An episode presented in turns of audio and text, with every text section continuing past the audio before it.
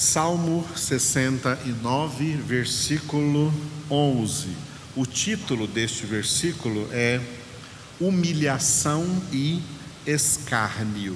Vamos ver o que isso significa nas palavras de Davi. Davi, que é o autor deste salmo, ele orou a Deus dizendo: Pus um pano de saco por veste e me tornei objeto de escárnio para eles. Repetindo, pus um pano de saco por veste e me tornei objeto de escárnio para eles.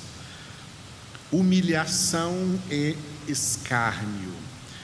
No período do Antigo Testamento, um gesto de humilhação diante de Deus era o gesto das pessoas lá no Antigo Testamento, na Antiga Aliança, né, tirarem as suas vestes e se vestirem com um pano de saco, uma veste rústica, tá? Uma veste que não era a veste do dia a dia, que não era uma veste confortável para ficar em casa, não era uma veste confortável para trabalhar, para sair para o trabalho, era uma veste grosseira, uma veste rústica, que não tinha nenhuma beleza, para que a pessoa então externasse, tá? Externasse, fosse colocasse para fora o seu ato interno, o seu ato interior de humilhação. Isso acontecia então no Antigo Testamento, quando as pessoas se vestiam assim, de pano de saco, elas queriam então estar um gesto de humilhação diante de Deus. E muita gente que via alguém nessa situação, vestido de vestes de saco, escarneciam, ou seja, na linguagem popular de hoje, né, tiravam o sarro dessa pessoa. Olha lá o fulano como é que ele está. Né? Isso é objeto de escárnio para eles aqui, para os homens, para as pessoas da sua própria nação, sobre a qual Davi era rei. Imagina um rei que sempre tem que aparecer diante dos seus súditos, do seu reinado, com vestes reais, com vestes suntuosas, coroa de ouro na cabeça, todo bem vestido. As melhores vestes de uma monarquia eram as vestes do rei, com que o rei se apresentava e o povo olhava e dizia: Olha o nosso rei, como o nosso rei é majestoso. E de repente eles veem o seu rei vestido como um mendigo, vestido de trapos sujos, vestido de vestes como pano de saco, vestes sórdidas. O rei está se humilhando, se humilhando diante de Deus. Davi, muitas vezes, até por fazer parte daquela antiga aliança, usou essa externação de humilhação, esse ato externo de humilhação, de se vestir com um pano de saco. É claro e evidente que hoje Deus não quer que os seus filhos façam isso, tá? Hoje não é para ninguém ficar por aí se vestindo de pano de saco e sair na rua, não. Isso não faz parte da nova aliança. Isso não faz parte do nosso relacionamento com Deus. Deus quer que a nossa humilhação seja algo real, interno, que comece dentro de nós e que se manifeste numa conduta de humildade. Ok? Preste atenção nessas duas palavras que têm a mesma raiz: humilhação e humildade. Essas duas palavras começam com o número um. O número um em latim, antigamente, o número um era escrito com H, H-U-M, um, número um. O número um é a raiz da palavra humilhação e é a raiz da palavra humildade. Jesus pregou que o reino dos céus é dos humildes. Quando ele começou a pregar o sermão da montanha, Mateus capítulo 5, a primeira coisa que ele disse foi: Benditos os humildes em espírito. Olha só, humildade que vem do interior. Humildes em espírito, porque deles é o reino dos céus. E é por isso que a mesma palavra de Deus declara que Deus resiste os soberbos, Ele dá graça aos humildes. A salvação é pela graça, significa que resistir os soberbos é não dar salvação para eles. Deus não dá salvação para os soberbos. Na soberba não há salvação. Por isso, no livro de Provérbios, nós vamos chegar nesse provérbio que ainda diz: da soberba procede a queda. Tá? O soberbo cai. O orgulho espiritual, a soberba de Satanás é que fez ele cair do céu, ser expulso do céu. No céu não tem lugar para gente soberba. Os filhos de Deus têm como sua primeira característica, característica vem de caráter, tá? O caráter, o perfil característico dos filhos de Deus foi traçado por Jesus ali, em Mateus capítulo 5. E o primeiro elemento desse caráter que Jesus colocou foi a humildade. Benditos os humildes de espírito, porque deles é o reino do céu. Uma das coisas que Jesus veio fazer na terra, além de nos salvar, foi também nos ensinar nos ensinar com palavras e nos ensinar com uma sua vida na prática. E por isso que Jesus disse em Mateus capítulo 11, ali pelo versículo 28, né? Jesus disse assim: Aprendei de mim, que sou manso e humilde de coração, e achareis descanso para as vossas almas. Jesus veio como mestre de humildade. Jesus não veio como mestre de soberba.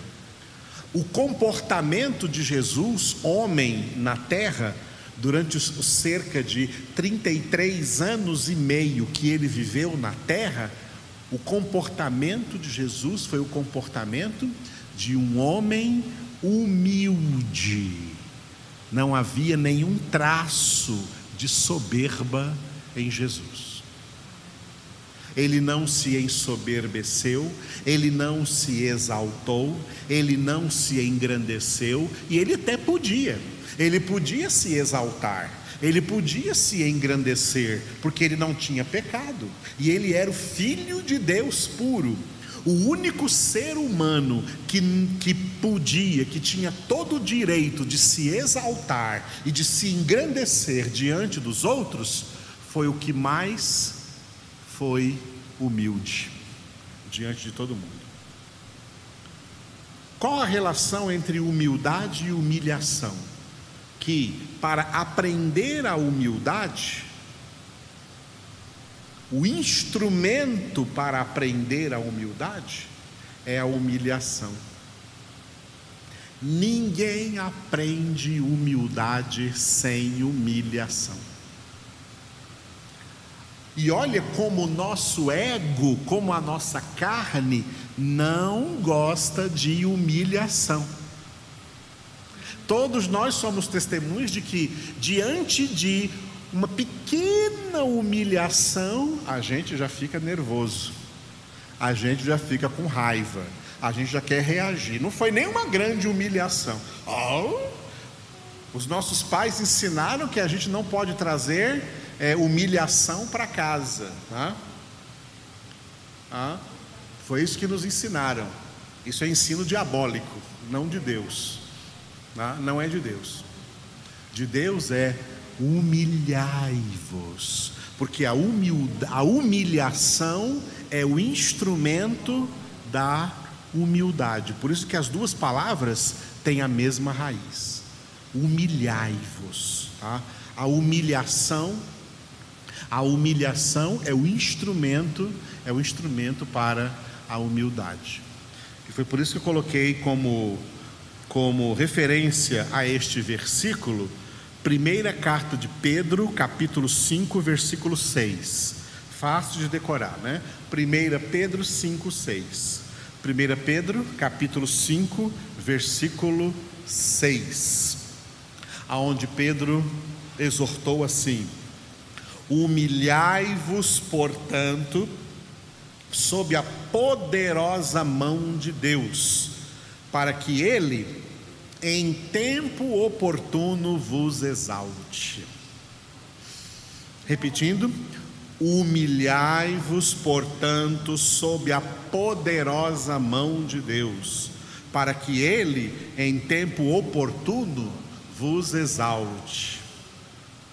Teve um irmão que uma vez me abordou, não é um irmão da nossa congregação, um irmão de outra congregação, que me abordou lá no seminário onde eu dava aula, no, antes da pandemia ainda.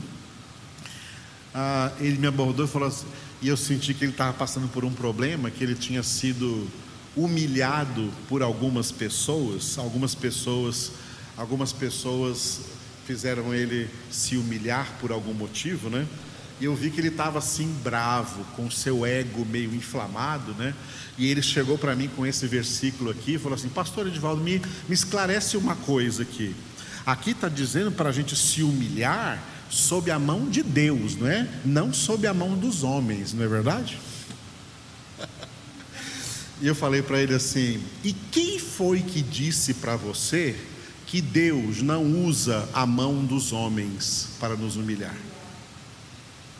A mão dos homens é instrumento didático de Deus para nossa humilhação. Sim, Deus permite que sejamos humilhados por homens.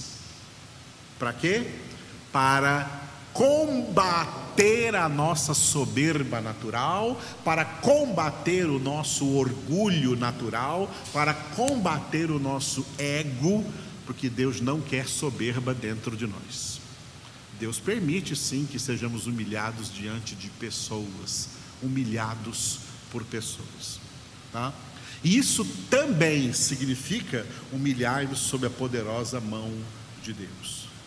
Eu estava falando agora mesmo do maior exemplo de humildade que é Jesus. Jesus tem duas humilhações terríveis duas humilhações terríveis, que em grego a gente fala que é kenosis. A palavra kenosis em grego é essa humilhação. A primeira humilhação para nos salvar, sendo Deus, ele teve que se humilhar ao ponto de se fazer homem. Essa foi a maior humilhação. Sendo Deus, no céu, sem pecado, teve que se humilhar a receber a natureza humana, se tornar um homem. Menos humilhação do que isso seria se Deus fizesse para você uma proposta. Você gostaria de ser aquele corozinho lá do lixo do arroz?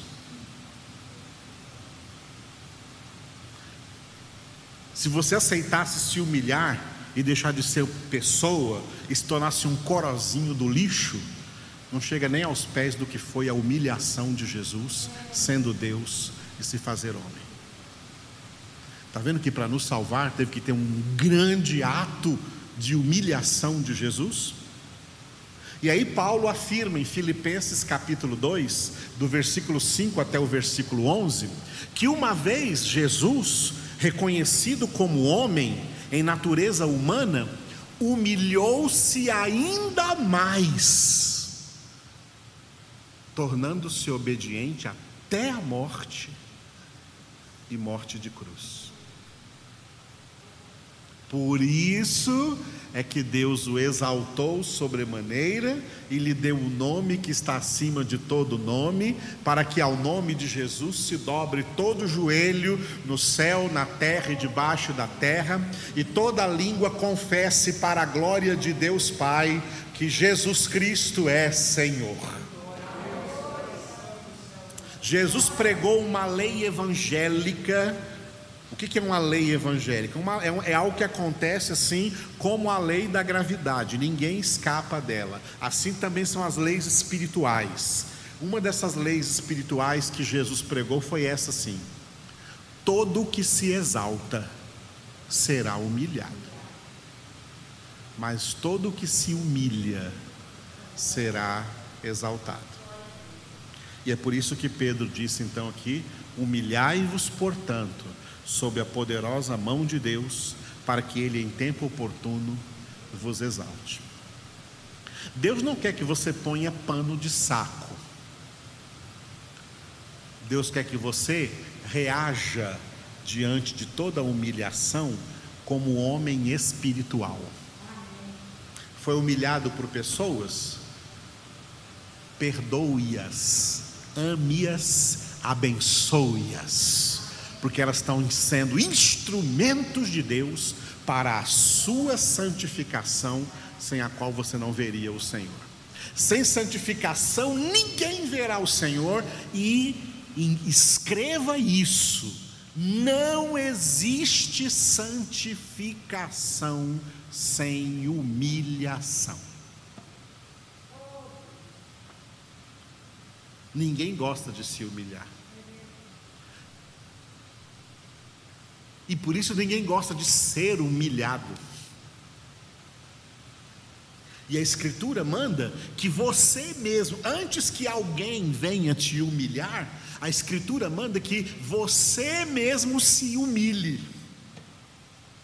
Humilhe a si mesmo, sob a poderosa mão de Deus, até que em tempo oportuno, para que em tempo oportuno Ele te exalte. Esse tempo oportuno aqui é quando Jesus voltar. Esse exaltar aqui é exaltar na glória, no céu, na casa do Pai. Tem lições na Bíblia difíceis de aprender, mas nós temos que aprender. Jesus está aqui para nos ensinar, e o Espírito Santo está em nós para nos ensinar. Obrigado, Senhor. Nós levantamos a nossa voz agora a Ti, ó Deus. Tu não queres que nós coloquemos nenhuma veste de saco externamente hoje em dia. Tu queres que a nossa humilhação seja algo mais real, mais profundo, que venha de dentro, que venha de atitudes, que venha de comportamentos em que nós aprendamos verdadeiramente a ser humildes na presença do Senhor, a ser humildes diante do Senhor, a viver na tua presença, Senhor, com humildade, porque o Senhor dá graça aos humildes, e por isso eu oro, Senhor, por mim e por todos meus irmãos e irmãs da tua igreja eleita, ensina-nos a humilhação ensina-nos a humildade, Senhor. Eu oro de maneira particular hoje pela Sheila, que amanhã faz aniversário, Senhor. Cubra agora a vida da Sheila, Senhor, com o teu cuidado, o teu amor, a tua presença, as tuas consolações, Senhor. Abençoa ela, o Paulinho, seus filhos, sua neta sua nora, derrama sobre toda essa família a tua graça, Senhor. Cura, Senhor, a dor do coração em toda essa família pela perda de um ente querido, um irmão da Sheila. Cura, Senhor, o coração da Sheila e também dos seus pais, do seu pai, da sua mãe que tiveram essa terrível dor, esse terrível sofrimento. Cura toda saudade, Senhor, e traz consolação para toda essa casa, para toda essa família. Que a Sheila continue crescendo na graça, no conhecimento, no amor do Senhor e sendo edificada na tua santa palavra, Senhor. Nós oramos por ela e por toda a sua casa, em nome de Jesus. Entregamos a Ti todos os membros da nossa congregação, Senhor, que estão sendo fiéis nas orações e também que estão sendo fiéis e generosos nos seus dízimos, nas suas ofertas. Multiplica sobre a vida de todos, que nada falte, Senhor, para que eles possam verdadeiramente continuar sendo cada dia mais santificados na tua presença, Senhor. É para a tua glória que nós oramos, em nome do Senhor Jesus. Amém. Glória a Deus.